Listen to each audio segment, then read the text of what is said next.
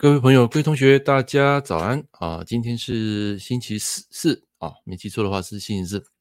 来，那很高兴啊，你们来到我的节目啊，这个直播啊，我相信现在很多人还在睡觉啊，没关系。我曾经讲过，只要啊没有人听，我照讲。以前的话是有一个人听啊，我就讲；现在是没人听，我还是照讲啊，因为最主要我做这个节目。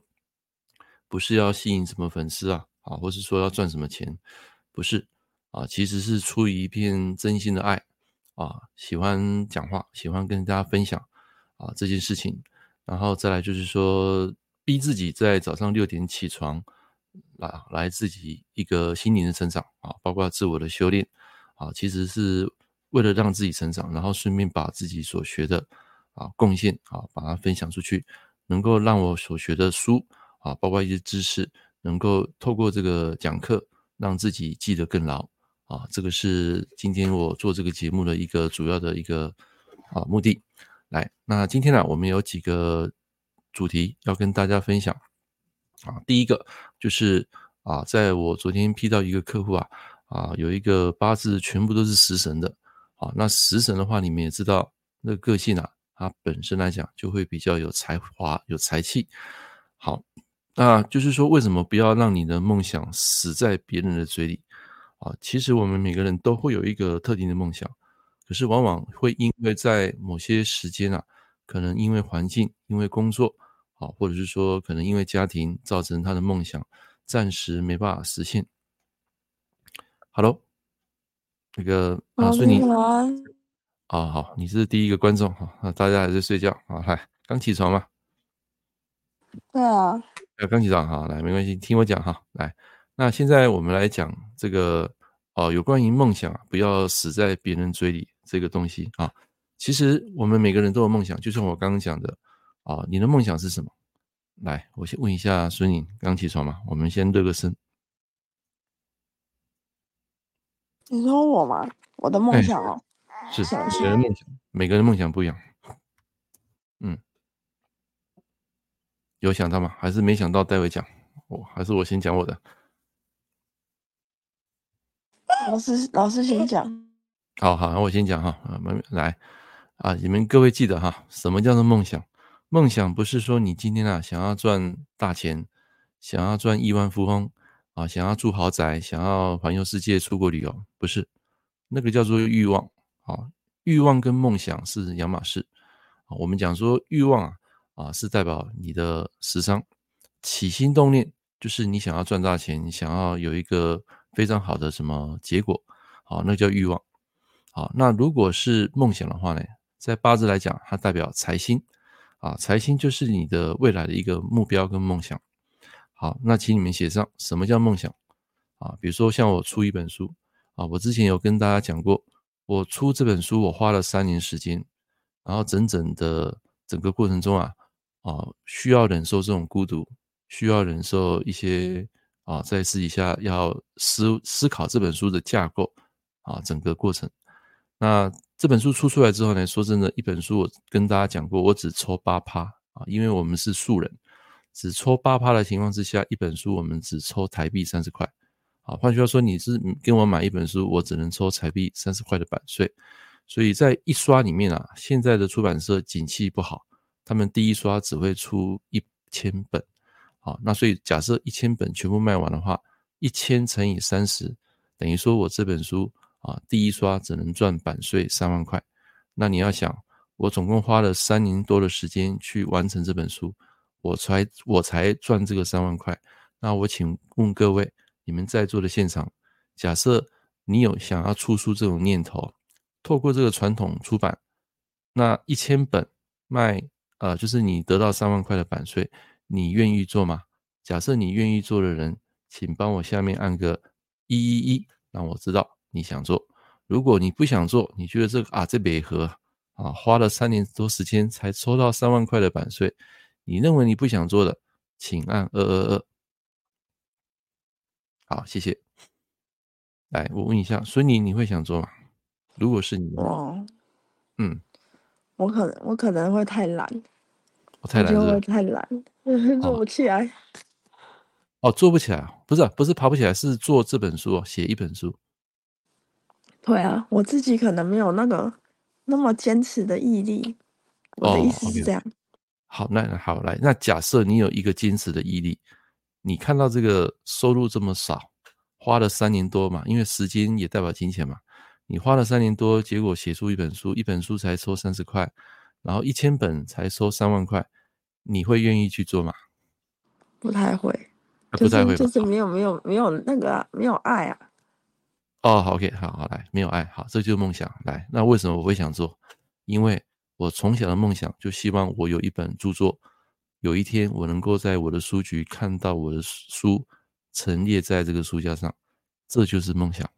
所以当初为什么我会写这本书啊？还写了两本。其实第一本是呃在二零二零年啊啊上那个台北的出版社，那时候投了几家啊，结果没有几家理我。几乎都没有，没有一家出版社有，只有一家，啊，这一家出版社叫红蚂蚁出版社。那个李总，我可以说他是我这一辈子生命中的贵人，我要特别感谢他。如果没有他，今天这本书这两本是在市面上是找不到的。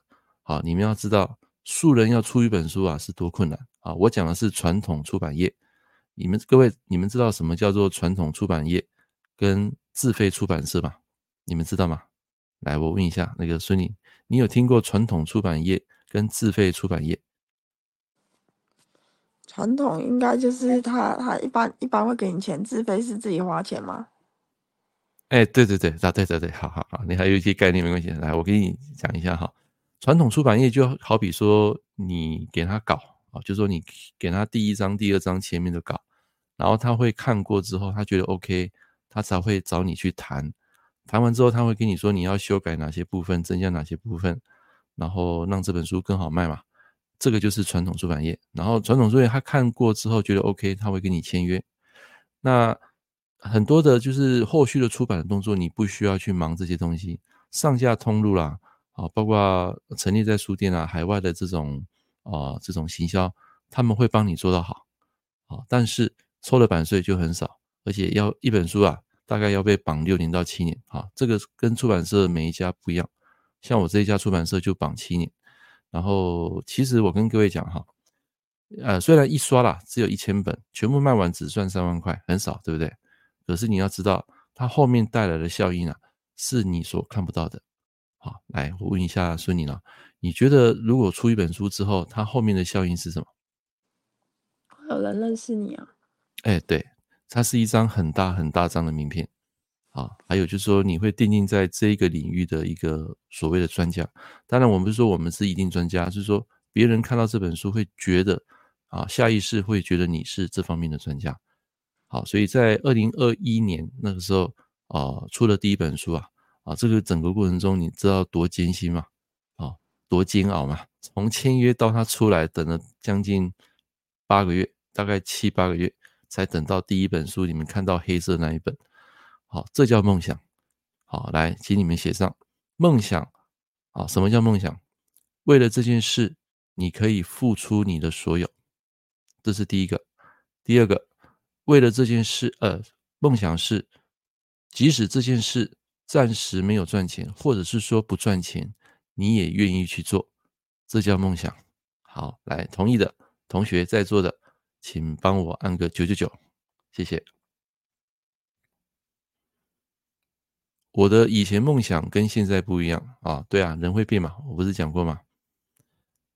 传统书有些内容经过修改之后，读者看到书后内容不一样。对，你们现在所看到一些市面上出版的书，其实都是经过出版社的编辑校正修改，看到的内容当然是完全不一样的。所以我跟各位讲，我很幸运。我的这本书在出版啊，就是出版过程中啊，那个编辑从来没有介入我这本书的所有内容。哎，你们要知道，你们在出一本书哈，那些编辑啊，他会说啊，你这个地方不好啦，不好卖啊，还是说这这这段文句啊不通顺，来，我帮你改，我帮你改。No，我我的这本书，哎，你们知道为什么我这本书没有被修改吗？这个里面内容全部都是我自己写的啊，他我改，我只有改错字。好，或是说可能在那个书的逻辑啊，阴阳五行有写错，我才会改的。其他的包括内容编排，包括那个食神类象，包括后面你们所看到那个啊八字微言任督二脉那些故事，那些客户的故事啊，全部都没有改过，都是我一个人写的。好，FNC 你太了解我了。他们说，他说编辑他们不懂五行八字，答对。啊，所以你知道吗？当初我们在谈这个合约的时候。他说啊，你的东西我都不会改，因为我们的编辑、我们的工作人员没有一个人懂五行八字。我说我自己，我我我我真的去看的时候，我也我也看不懂啊。啊，你看不懂？哦，没关系，我现在教你。你，你是这样跟我讲说，哦，没关系，我跟你讲，全部重练，你知道吗？是全部重练的概念。打掉重练，对对对。那我现在就是要帮你打掉重练，啊，就是呃，接下来这两两个礼拜啊，我会把你最基本的东西。观念把你教到会，啊啊，所以你就不用急，我会老师会带领你，啊，听得懂吗？好，OK，好，来，这个就是出版社哈，跟自费出版社不太一样。那什么叫自费出版社呢？很简单啊，就是你要拿一笔钱，好，你要拿一笔钱出来。那这笔钱在当初我那时候我去问啊，像我们台湾有两家，一个叫白象，白象出版社，那个就是自费出版社，白色的白。大象的象，那还有一家我忘记了，它也是属于那种自费出版社，就是说你只要拿钱出来就好，他会帮你弄。可是所有的行销，所有的那种通路，啊，可能你要自己来，啊，就是你卖书你要自己来。那听说了哈，两千本你要花台币大概十万块，现在好像涨。之前我是问是十万块，哎，台币十万块两两两千本啊，你要自己销售，出版社只是帮你稍微推上一些平台。剩下的动作全部都是你自己销售，但是它有个好处，第一个你不用被绑合约，绑合约就是它只是签那个刚开始那个自费出版社的合约，但是如果你之后卖的这个版权，这本书的版权是归你所有，但传统出版社的版权是归出版社所有，它要绑七年，而且这七年之中你不可以去散布里面的啊这些书籍的内容，那自费出版社是你自己独当一面。啊，你想怎么做就怎么做，啊，听得懂吗？但是，呃，我问你啊，假设你花了十万块去出了两千本书，你觉得自费出版社啊，自费自费出版这个动作，你有机会赚到钱吗？来，所以你我问你，你觉得以现在的市场的，哎、欸，很难啊，以现在市场的不景气啊，要赚到钱非常困难。但是它后面带来效益也是我刚刚讲的，有些老师他会透过招生啊。透过行销啊，然后来啊赚钱啊，这是有可能的。好，所以这个 A.N.C 啊，你这太了解我们了。自费出版社还好，不用担心编辑修改，看读者看到书后内容要，呃，基本上他不会去介入你的那些书的内容啊，只要你把错字改好就可以了。啊，自费出版社就是一切你自己包办啊，不用被绑合约，然后版权也归你，但是啊，你有把握把这笔成本给赚回来吗？现在书不好卖哦，哦，像我这本《轻松学会科学八字推理》，哦，说真的，哦，你说要卖到多好也没有多好，但是有人买是有啊。可是就像刚刚孙妮讲的，这本书翻开之后，如果你是学传统八字的人，第一印象你会觉得说，哇，这个是新的技法，可是我看不懂啊，对不对？你会觉得说这个八字，哎，怎么跟我传统的认知有点不一样？来，我送各位几句话。啊，就是不懂的东西哈，你第一次看到你会排斥，这是很自然的现象啊。但是你所缺的，就是你所要的。啊，我再讲一次，你所缺的，就是你所要的。啊，有时候你排斥的东西，你在这个子平八字所遇到的一些瓶颈，在五行八字前面的这个有关于力量啊计分，包括这个五行的流通，包括进位，包括主导神，只要你学会之后。我可以给你保证，你可以学会拼命。一旦你学会拼命，你就可以知道这个整个子平八字它的来龙去脉。注意哦，我是讲子平八字，不是五行哦。我只不过是用五行八字来解释子平八字的一些观念啊，一些规则啊。当你通了之后，你会拼命，你再回去看子平，你有百分之九十以上的几率会看得懂子平它到底在讲什么啊。这个就是我的这一派。八字叫做传统五行八字哦，我没有背离子平，我的东西还是有子平，可是，一开始我会教授，就是要包括这一本书，我会教授你怎么样去看这个阴阳的生泄流通，好，生克合泄。注意，我我的在我的系统是有加一个泄的理论在里面的。好，二零零八啊差不多啊，五行派差不多是从那个时候出来嘛，应该正确讲是二零零七啦。好，二零零七就有市面上有一个老师，他就跑出来讲了。啊，至于什么老师，你们自己去查，这边就不再赘述。好，那从那个时候五行派就开始慢慢崛起。好，那你会说我的八字是五行派吗？也不全然是。啊，我跟他们的东西有点不太一样。啊，我是自成一个啊，不太一样。好，但是你说这派准不准啊？你们去看我的书，看完书去印证，你就可以知道这派东西到底准不准。啊，所以每个人对准确不准确的逻辑不一样。但是你要先有这套逻辑，好，我这套八字没有什么口诀，好，我这套逻八字啊是注重在逻辑思考啊，逻辑思考，好，只要你懂得逻辑思考，就好比你在做那个数学证明题一样，你只要懂得那个逻辑思考那个观念就可以了，啊，剩下的一个工作就是你要了解食神的组合，好，这个食神组合太重要了，好，它有千呃千变万化的食神组合。不是说你们看到那个什么食伤合官啊，官合印啊，没有那么简单。它有时候会有三年三个五行，还有一个龙头龙尾的对应关系，它所解释的人的行为个性是完全不一样的。你要把食伤分成食神三官啊，你不可以讲食伤啊，很多人都会简化食伤生财。事实上，你要讲食神生正财，或是食神生偏财，或是三官生正财，三官啊生偏财，这四个个性。完全不一样啊！这个就是我们现在在研究的食神的组合。当然，你要学会食神，首先第一要件，你要先学会五行力量计算，就是啊生克合泄的理论啊，这套东西是非常的重要。好，当然如果你懂子平啊，那个 A N C，假设你懂子平，有一些在本命所陈列出来的东西是五行八字没有的，所以其实我要跟大家讲，这两套学术，子平跟八字。你都要学的啊，不是说你学完五行，五行只是教你快速判断当下这个人的运势，他到底是好还是坏。但是如果你又把子平东子平的那道理论，本命那套理论，你把它加进来，包括什么字形，包括辰啊丑戌未三行啊，寅巳申三行啊，包括地支的有一些啊什么父母宫啊、夫妻宫啊，你把那些观念加进来之后，我跟你讲，你在批断这个人的个性会了若指掌。好，它会非常准确，因为五行八字它要看到人的个性脾气啊是比较难的，因为五行八字它是一种逻辑啊，看这个力量计算，看这个食神的强弱，但是它没有教你在本命怎么看这个人的性格，所以子平八字也是要学的啊。所以现在我学会批命之后，我会回过来看这个子平，很多东西我会看得懂了啊，因为你通了嘛，你知道它的五行八字。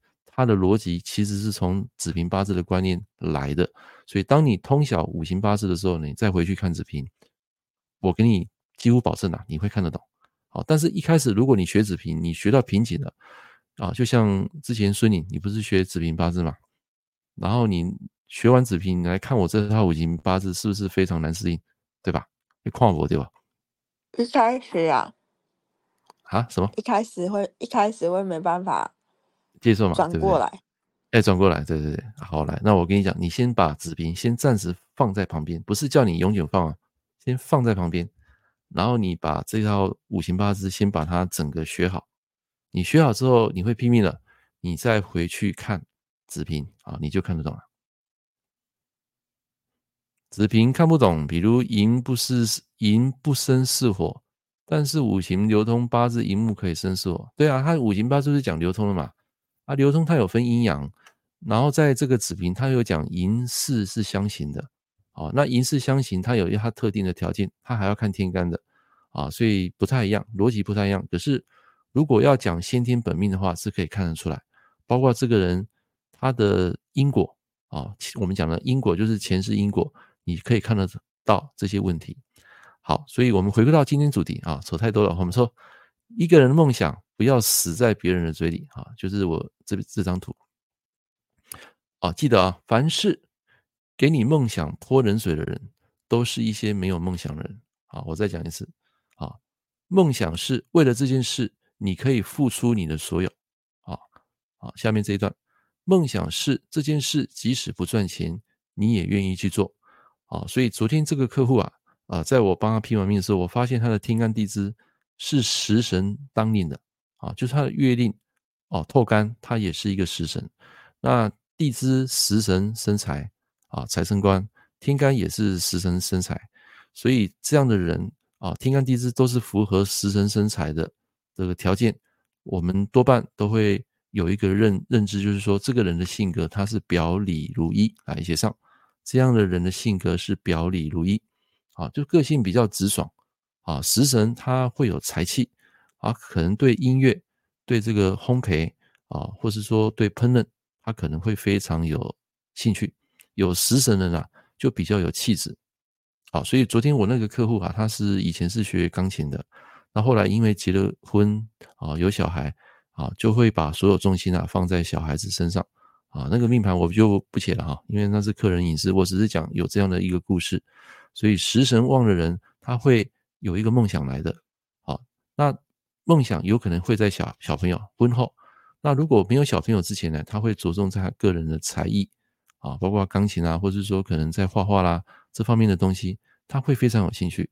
可是如果是食伤生财，财生官，那么这个八字就不是食伤生财的一个 DNA，它主要是在婚后。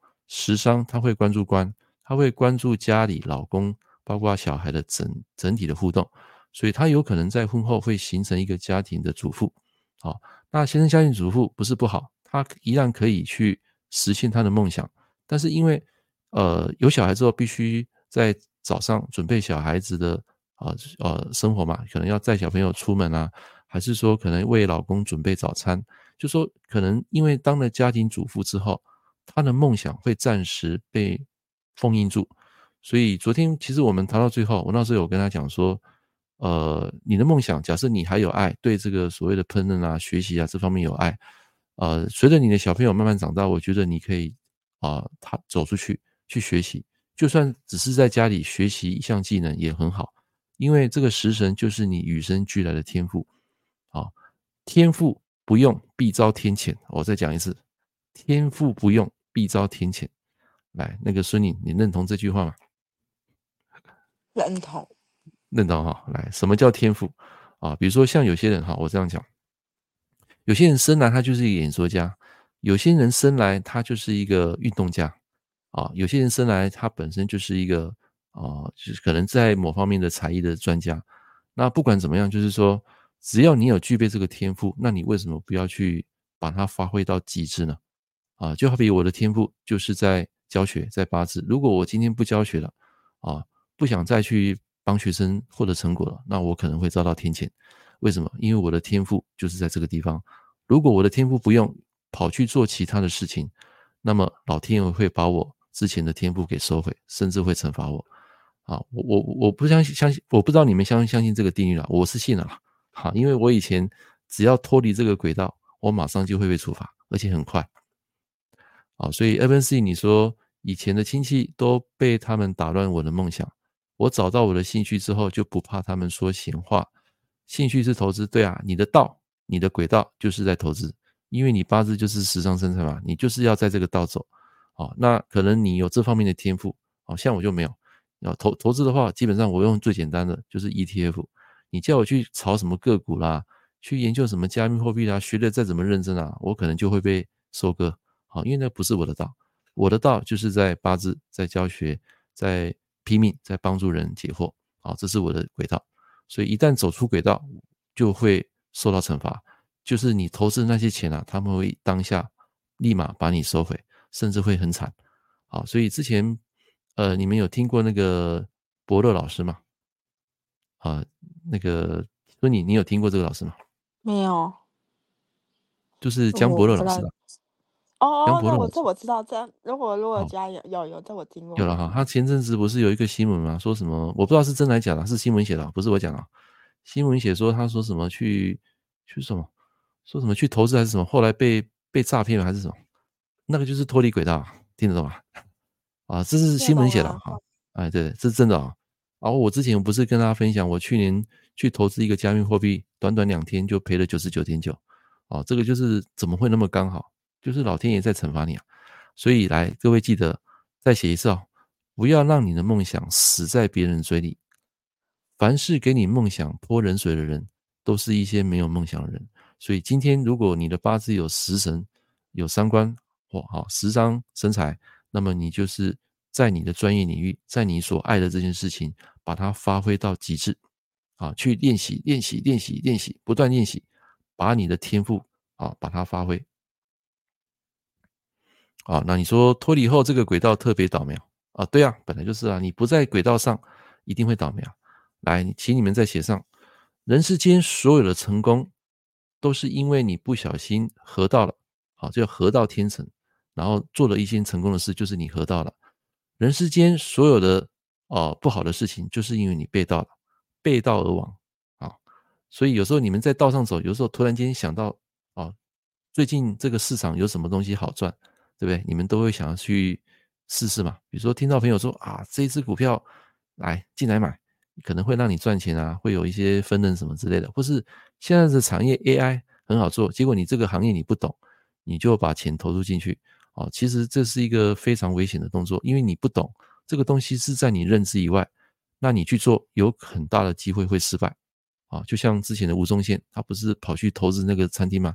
餐厅他不是他的强项啊，他的强项是在主持，啊，在这个综艺节目，结果他跑去做餐厅，啊，那铁定会被收割的，啊，要赚钱是非常困难，啊，因为他不懂，所以今天各位你要赚钱，一定要先花钱去学习，或是去上课，啊，不一定花钱，就是你要先学习把认知变成已知，然后再去做这件事情。好，就算这件事情是你的梦想，你一样要先懂，好，这个所谓的啊，这个规则规律，好，你再去投入。不喜欢做骗子哦，你讨厌骗子哦，呃，什么意思？我听不，你可以举例嘛？来，所以今天第一个主题跟大家讲，当你有梦想的时候呢，你就可以哦，就是把这个梦想给讲出来哈。这之前我有讲嘛，在这一段，哦，再把人。跟大家复习一下，当你有一个宏伟的梦想，你就可以吸引无数没有梦想的人，或者梦想比你小的人来为你工作，帮助你实现你的梦想。好，这是我今天要跟大家讲的。当你有梦想，你不用在乎别人讲什么，基本上你要去发挥，把把你的梦想跟轨道给找出来，然后不断去练习、练习、练习，最后发把这个梦想这这一个你的轨道，啊，包括你的天赋，把它发挥到极致，啊，你就会感感受到。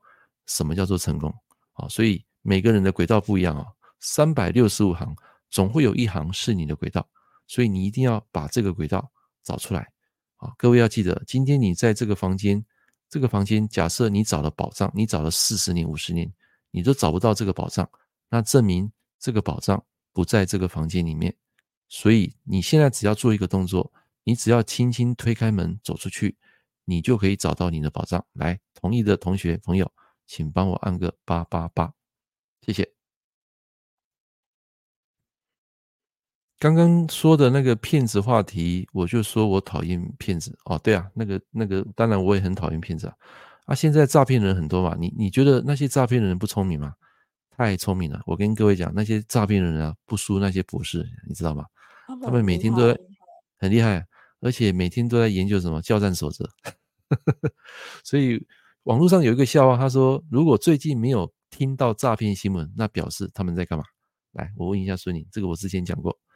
假设最近这两个礼拜你没有看到诈骗新闻，啊，就是没有听到那些新闻，那表示他们最近在干嘛？进修啊！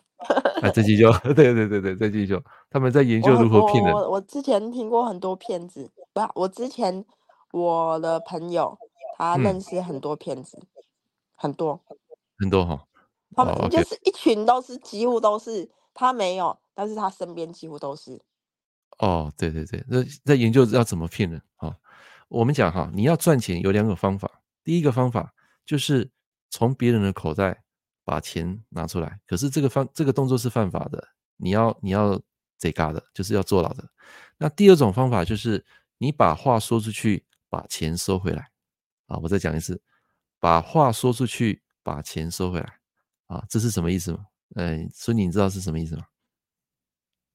就是我是觉得是用一一项技能在赚钱呐、对对对，就是他可能透过演说，透过一一个所谓的发表会，然后把话讲出去，把钱收进来。就是你讲出去，人家会信任你这个产品啊，信任你这一套这个学术啊，然后把钱掏出去，啊啊，就是你会收到钱啊。这个就是哦，我们要做的这个功课。好，包括你在做销售，你在做做一个一个产品，甚至你在谈一场恋爱，你都要懂得销售自己自己。所以我上次不是跟大家讲说，八字没有比劫的人是非常难销售的，因为他不懂得他销售他自己，他看到人他会排斥。他不喜欢跟人家 touch，啊，这就是没有比劫的他先天的一个最大特质。那如果像我刚刚讲啊，这个食神天干地支都有食神人，他就会懂得如何销售自己。但是他比较大的问题就是说，可能因为婚后有小孩有家庭，他可能梦想暂时会被蒙蔽、被封印。那这个时候呢，等到小孩子慢慢长大，然后先生也同意他去做这样的一个梦想的时候呢，其实他就会找到他的轨道。他就会非常的开心，非常的快乐啊！所以昨天的客户，我跟他讲到最后，哦，我说，哦，不要让你的梦想死在别人嘴里。你知道他当时做一个动作，我吓一跳。你知道他做什么动作？突然间瞄了她老公一眼，瞄了她老公一眼，然后瞪了老公一眼。我就说，我就不晓得怎么接下去，知道？哦，后来那句话后后面那句话我就没讲，我是说，你就好好把握你你想做的事情啊，在你现在还还年轻的时候。去完成你想做的那些梦想，有时候就是这样。我也有客户是这样，是这样嘛？对对对啊！所以突然间他瞄了他一眼，我吓一跳，因为我们是做视讯嘛。啊，后来我说啊，是不是讲到讲到那个重点了啊？所以他的客户反而是呃，对她老公本来跟她老公是谈笑风生，你知道，突然间就一个一个死媚眼啊，我吓一跳啊！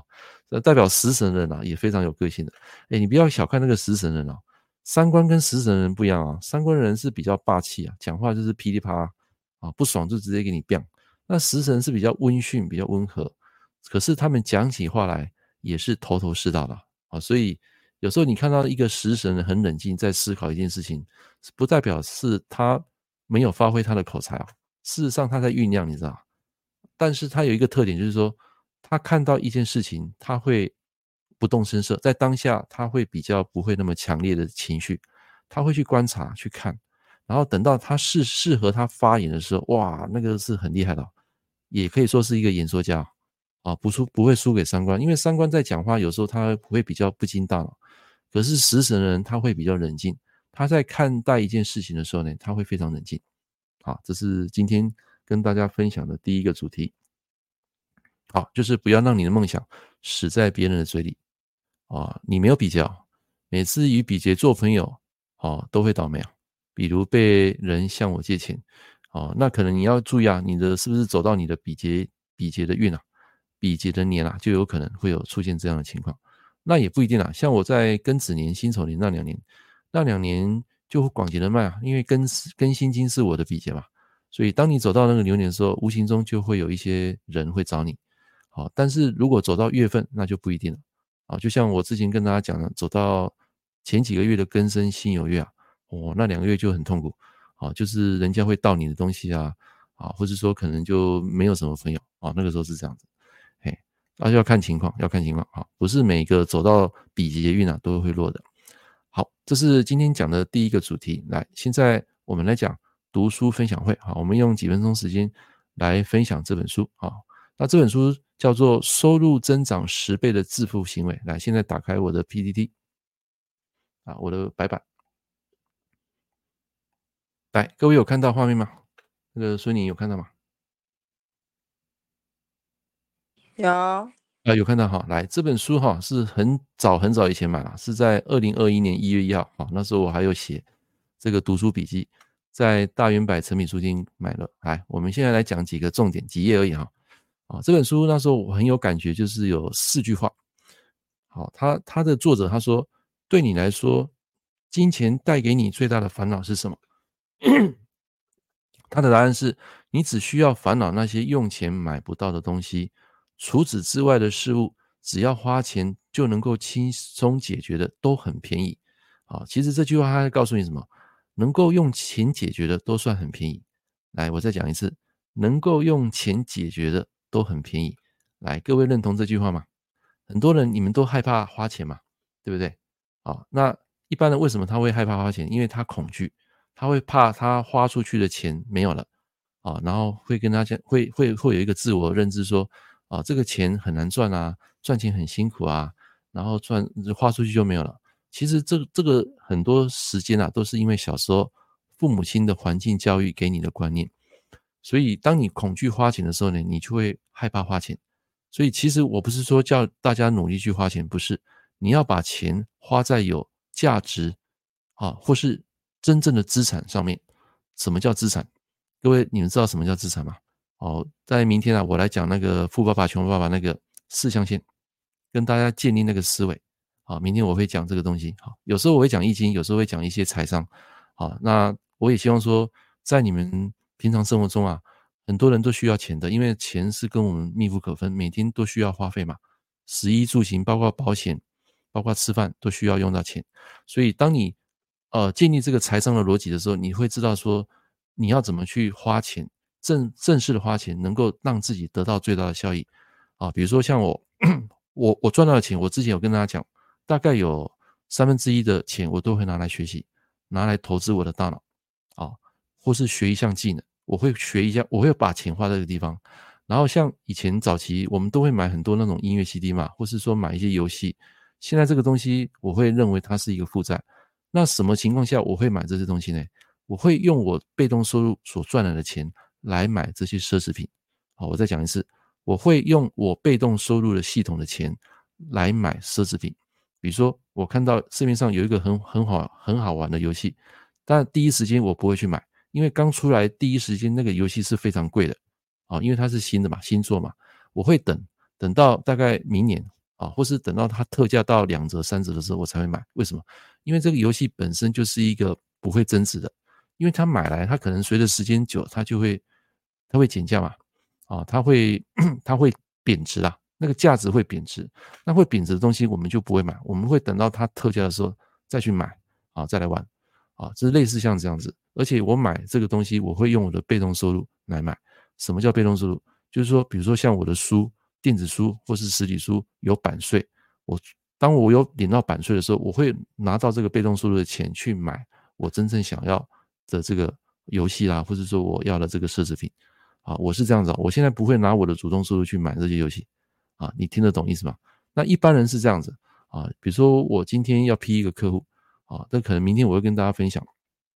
一般人是这样的，你当你的收入越高的时候，你就会花费越多嘛。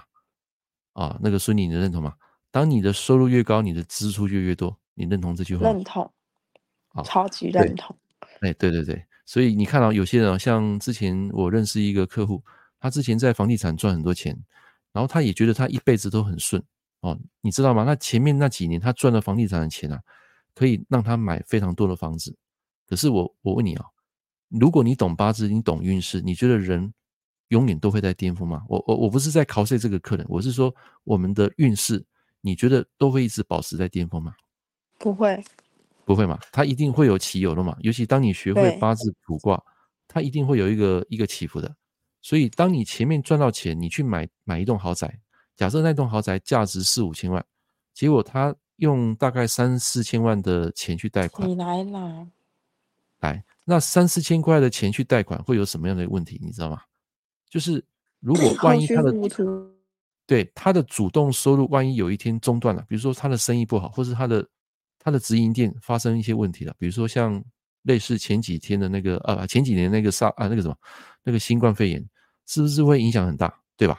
那影响很大，突然间你的收入减少或中断的时候，你要缴那些房贷，突然间你会缴不出来，哦，因为一般人认为说啊，我这几年赚很多钱，我就可以去 cover 那些房贷，不是的，有时候你的运势在低的时候，他缴不出来就缴不出来，那缴不出来的时候，这个时候会怎么办呢？他会就会想要把这个房子卖掉，所以当下他就会有一个很痛苦的感觉，他会说，老师啊，为什么我过去几年那么好，为什么为什么走到癸卯年特别特别的糟？啊，这个就是运势啊，因为排列组合，你你没有看到八字的核心，但是我们看得到，啊，当局者迷，啊，旁观者清，所以这个时候我们就会告诉他怎么做，因为这个人基本上他是没有什么财商的，他会赚，他赚很多钱，不代表他有财商啊，财务智商，啊，他不知道怎么理财，所以一般的中产阶级就是，当我的收入增加的时候呢，我就会想要去买奢侈品，啊，买一些豪宅，买豪车，有没有？所以当你去贷款买这些东西的时候，我跟各位讲，其实你的负债就已经开始了。好，那你说买一台车子是负债还是资产？要看你做什么用途。假设你今天是开 Uber，你拿来把这个车子啊，比如说拿来赚钱，拿来送货啊，或是说可能产生增值的一些啊系统，那这个车子就是你的资产。那假设你是买这个车子是买买来买来就是装饰的，或是说买来炫耀的，那这个车子就是负债，因为每一年你都要缴那些保险费，要缴那些啊那个什么啊，这这是保养费。好，还有加油费，反正就是难共的啦。你养一台车，就喜欢养养一个 C 一啊，啊啊，所以那个支出它会不断从你口袋 拿出去的，这个叫做负债。然后资产就是，啊，它会从你的啊，从的外面的东西啊，然后流进你的口袋，就是钱从外面流进你的口袋，那个叫做资产。那负债是钱会不断从你的口袋流出去，那个叫负债。啊，这个我改天会再跟大家分享。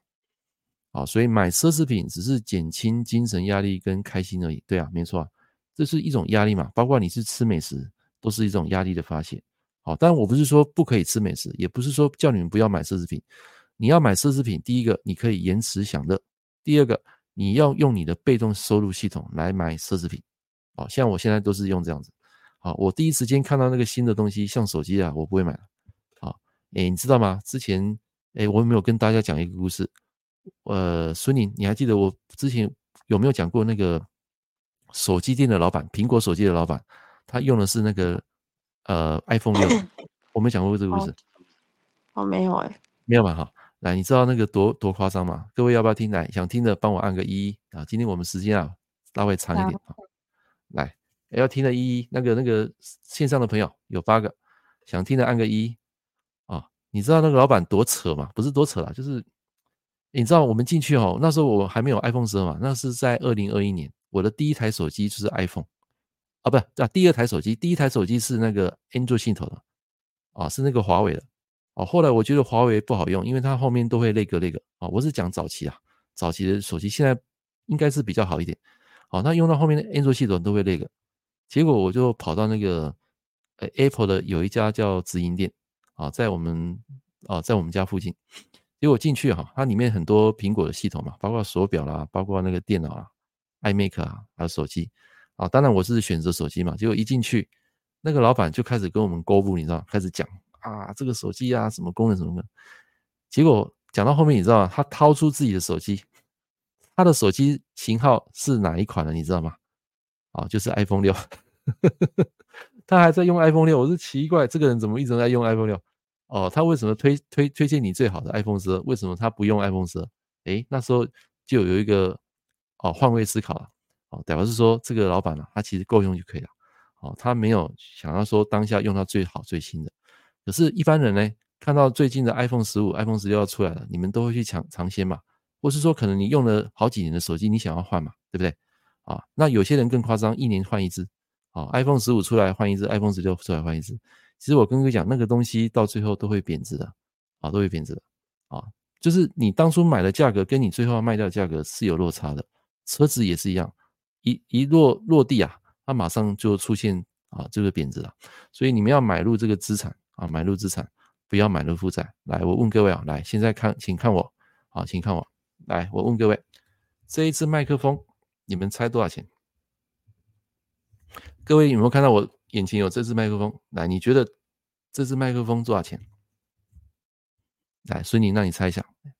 那之前我好像有讲过，我我记得我记得有讲过啊，八千不是吗？呃，七这这一支是七千多。啊，对了，差不多七千多，快八千。啊，这一支这一支叫 NV 七，NV 七这一支是将近九千块。来，那你说老师啊，你干嘛花这些钱去买这些东西？来，我问你啊，如果麦克风你买了？你没有在做直播，你也没有在做教学，请问这个麦克风是资产还是负债？啊，我再问你，你觉得这个麦克风你是觉得资产还是负债？一百六十美元，一百六十美元大概是台币多少钱？不啦，不哈秀啦，这个台币大概五千多了，没有啦，不哈秀啦。这一支这一支是顶级的，这一支是那个雪怪最顶级的，哦，所以你听到的声音是很清澈的，很漂亮的。哦，那我问你，你们觉得是资产还是负债？来，孙宁，资产啊，因为它可以帮你赚钱。哎，是对，哎，你知道吗？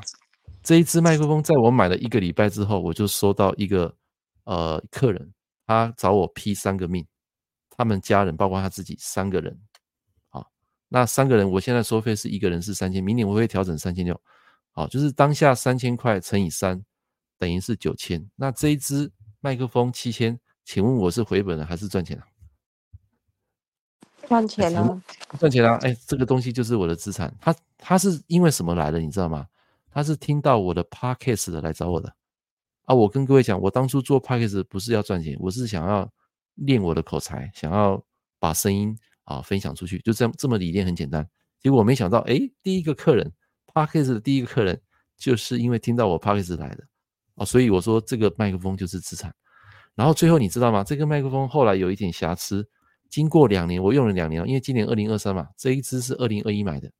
结果我打电话去总公司，你知道他跟我讲什么？他说这个系统当初他们在做的时候有问题。他说你现在来来来，我们这一个月最后一个月，你赶快拿来换。他说叫我把这支麦克风拿去换，换一组新的给我。哇，那时候我赚到，你知道？所以你们现在看到这支麦克风是换过的，不是我贪小便宜，赚太多了。是他哎、欸，我用了两年了。他说：“我说这个机身我有我有稍微刮痕。”他说：“没关系，你拿来拿来换拿来换。”我现在打算哦，我还报喜还报喜。这个用了两年，结果但是麦克风是没有坏，他叫我换新的哦，所以我现在拿回来这只是全新的，你知道啊，是没有在任何花钱。所以我觉得有时候是真的这样哦，就是哦幸运呐啊感恩呐啊是这样啊，所以麦克风在我来讲它是资产。如果我今天买一个六百块的麦克风，你觉得音质会好吗？假设这支麦克风是六百块，跟这支麦克风是七千块，你觉得哪一支音色会比较好？会差，差很多嘛，差很多，差很多啦。结果有一个做那个网络行销的老师，他说我用六百块就可以创造非常好的音质啊。那时候我在想，后来我想通了，你知道他用什么东西去修的吗？他用一个 Apple 叫做哦、这个这个软件叫做 Grange Band，Grange Band 这套软件可以把原本很烂的声音修成一个非常好的声音，所以他说他说跟大家推荐六百块的麦克风，一开始我不以为然，但是后来我想通他是怎么做的，他用软体去 APP 去把它啊去校正，然后去调它的声音的啊 OK 啊运气好了，对啊运气好，就是他说他他们系统有问题啊，叫我拿去换啊啊我说真的可以吗？我我说我这个已经过期了啊，因为它保固是两年嘛，我说过期一个月，他说没关系。哎，这几天你赶快拿来拿来换，所以我就觉得我赚到了啊！就这一支麦克风，就是你们现在看的啊啊！当然，这个麦克风也不是说没有缺点，还是有了啊。任何麦克风都都有一些缺点，像我用这一支啊，跟这一支 MV7 啊，这两个音色就不一样啊。所以我在录 Podcast 我会用这一支 MV7，那做直播我会用现在这一支，这一支叫雪怪，雪怪 X 啊，是最顶级的啊。OK OK，好，废话少说，来。那所以今天啊，来我们继续啊，把这个讲完啊。今天可能讲比较长一点。来，第二个主题就是，来这里面跟你们有息息相关的啊，就是在埋没、在埋怨被公司压榨之前，我必须知道什么？就说你在一个公司上班了，一直不断被公司、被老板压榨，你这个时候你必须要知道什么？来，他的答案是：唯有深信自己处于被压榨的立场。才会产生被压榨的感受。哎，各位听得懂这句话吗？唯有深信自己处于被压榨的立场，才会产生被压榨的感受。好，我这边用那个荧光笔来，来，所以你有看到这句话吗？他这边写的这句话有。哎，就是说你才能感受被压榨的感觉，这什么意思呢？哦，我这边有写我个人的心得，把它当做是你人生重要的历练。无论你去哪个公司，都会被不同形式的事物给压榨，只是模式不同而已。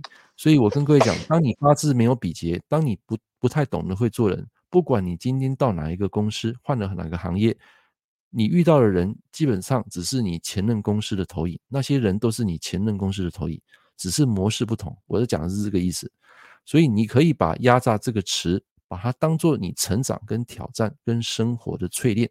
来，各位，这句话你听得懂的，你认同的，帮我按个八八八，啊，就是说，你把你的这个历练，啊，不管是什么样形式的压榨的事物、人事物，你把这个词当做你成长的挑战跟生活的淬炼，啊，听得懂的，来帮我按个八八八，这个这个非常重要啊，就是你不管遇到什么事，很简单，把它当做是一种成长。就像我今天做直播，我曾经讲过，只要没有人看，我照做，我照播，我不在乎别人怎么看我。所以很多人，你今天会纠结，你会在公司，你会待不下去，很多时间就是因为你太在乎别人怎么看你。所以今天如果你不在乎这些东西的话，我跟你讲，你会过得很开心、很快乐。很多人就是活在别人的嘴里，活在别人的世界里，你永远没有为自己活过一天。啊，这是我今天要跟大家分享的。做好你自己，你只需要成功，你成功的方法，只要你做好你自己。好，好，这是这个这篇文章给我很大的一个感受，就是这个地方。好，来倒数第二个，来这边有第一百零二页，他有讲到。人的金钱跟时间有限，将时间跟金钱集中在自己可以控制的事物上。来，把这句话圈起来。将时间跟金钱控制在可呃自己集中在自己可以控制的事物上，拥有完善的环境却不愿意自我投资的人，除非非常的幸运，否则很难成为有钱人。啊，我觉得这句话他写得很好，就是你要做你可以控制的事，做你天赋的事。啊，如果你不会懂得自我投资，把钱拿来投资你的大脑学习，那你如果要成为有钱人，除非你靠运气，或是靠家人，啊，或是说那种继承，好，要不然其实一般人很难成为富有人。好，来这边是我个人心得，黑色的部分，以投资目标来说，买书自学或是上 YouTube 频道，只需要投入时间，根本不需要花钱，这是真的。但是如果你要学一套完整的系统，你还是必须要找一个老师来跟他学习。好，这些都是你个人能够控制的。如果你购买自己无法控制的，比如说受到网络或景气影响的股价投资，不如把时间跟金钱投入在自己可以控制的成果的学习上，然后反复去训练。就像那个 Evan 啊，你在这一行啊，你做投资有好几年，对不对？所以你懂得这整个市场的机制。那这个又合乎你的道，你就可以做。啊，受到网络跟景气影响的股票投资，假设你能够。做长期投资，而不是炒短线，然后你也可以忍受所谓的输家输家战略。输家战略什么意思呢？就是说，比如说你今天投入三万，你可以忍受这三万块全赔，而且这三万块赔了之后不不会影响到你的生活，那么你就可以做，这叫输家战略，赢家思维啊，这是这啊这这本书它里面讲的这个观念。好，最后一个啊，我们下课了哈。好，如果一份能力。能够创造令人开心或想要的事物，那么这份能力就会化为金钱，也就是所谓的知识变现。这种行为等同于你创造的金钱啊，就好比比如说我现在做线上课程啊，包括我的电子书，其实就是把我的能力变现啊，这是知识变现。好，比如说以我最擅长的五行八字来讲，好，所以如果我出版一系列电子书或是实体书，会创造人们想要学习的知识跟价值。靠自己能力致富的人，几乎都会创造出赚钱的商品或资本，并且找出愿意购买商品的人。好，结束。啊，这个是我今天要跟大家分享的这本书的啊核心的内容。啊，那这本书我其实我只看一次啦，我只抓重点啊，抓到一些金句，或是说，诶，对我的这个工作上有启发的啊，我都会跟大家分享。啊，MNC，你说什么？谈起麦克风，我不适合做直播。因为八字巨气在财，不是巨气在食伤。食伤是说话直播，没有啊，我的八字也是食伤生财，我的八字天干两个食伤去生财啊，所以我就喜欢讲话啊，不让我讲话，我觉得很痛苦啊，听得懂吗？但我地支是煞印相生啊，啊，我真正的真正的这个所谓的天赋是在教学啊，在传承啊，煞印相生是这样。好，所以每天都长知识，对啊，也希望说把我学到东西。啊，分享给你们，然后自己也可以成长。啊，这是我做这个节目的一个呃是呃目的，并不是要为了赚钱。假设为了赚钱，我会很痛苦。啊，所以你你认同吗？假设直播你一直在直播带货想赚钱，你会认同吗。嗯嗯嗯，应该没有办法赚赚那么多，做不久了，应该会觉得、嗯、觉得很辛苦。哎，对啊，不会啊，我上来就是快开心分享，讲我的东西，然后顺便也把我自己讲通。啊，有时候讲着讲着会把自己讲通啊，你懂意思吧？啊，然后早上起床就是训练自己早起，这是我直播的一个用意。啊，所以呃，修炼自己，然后训练早起，然后把自己的东西分享出去，让你们学会，自己也能够学会，这是一件非常开心的事情，这叫梦想。好，来同意的同学朋友，帮我按个九九九，我们今天节目啊快要结束了。啊，来，所以你你有没有额外今天对老师今天讲的东西有没有一些生发一些 idea？一句话就可以了。让我想一想。哦，想一想这好、嗯，没问题。等一下我今天的嘛。哎，今天今天的东西有没有刚好一句话去触动到你？要啊，比如说要为了自己而活吧。哎，对对对对对，不要活在梦想，不要死在别人嘴里，你要为自己而活。你多久没有建设你的心灵家园？你多久没有？哦，以自己的重心来生活，你不要你你你一直活在别人的世界里，你会很痛苦的。啊、哦，你会担心别人怎么看你，哎，你会很痛苦的。啊、哦，现在我我不会这么感觉，我会觉得说，我把我本分做好，好把本分做好，把我的学生教好，这是我现在的目的。所以为什么我现在早上在直播后，我还会开一个开一个那个新生训练营？我是希望把学生教好。啊、那我也希望他们进来上课，因为我大概只有这个时间可以上课，晚上我就。有自己的事了，有有，或是说我脑筋累了啊，那个就不是我的生理黄金时间啊，生理时钟的黄金时间，所以会利用早晨的时间啊，就是来做这个直播，然后再把学生啊做教学。OK，好，那也谢谢各位今天花了一个小时的时间来听我这个直播，我希望能够让你们因为我讲的一句话生发去改变你的思维，那这堂课你就不用白花时间来听我的直播了。好，那也谢谢各位，谢谢 MNC。活在别人的世界很痛苦，所以一定要为自己而活。好，成功就是做自己。OK，那我们下堂课见。好，明天见。啊，也祝福各位有一个美好的星期星期四，然后也祝福各位身心灵快乐。啊，记得要跟自己讲，我是幸运女神。哦，每一天我都有正能量。我是健康，我是快乐，我是富足，我是丰盛，我是喜悦。啊，我是平和，我是开悟，我是觉醒。每天跟自己这样讲。你一定会带来好运，好，因为语言是有能量的。好，我们明天见，啊，各位拜拜。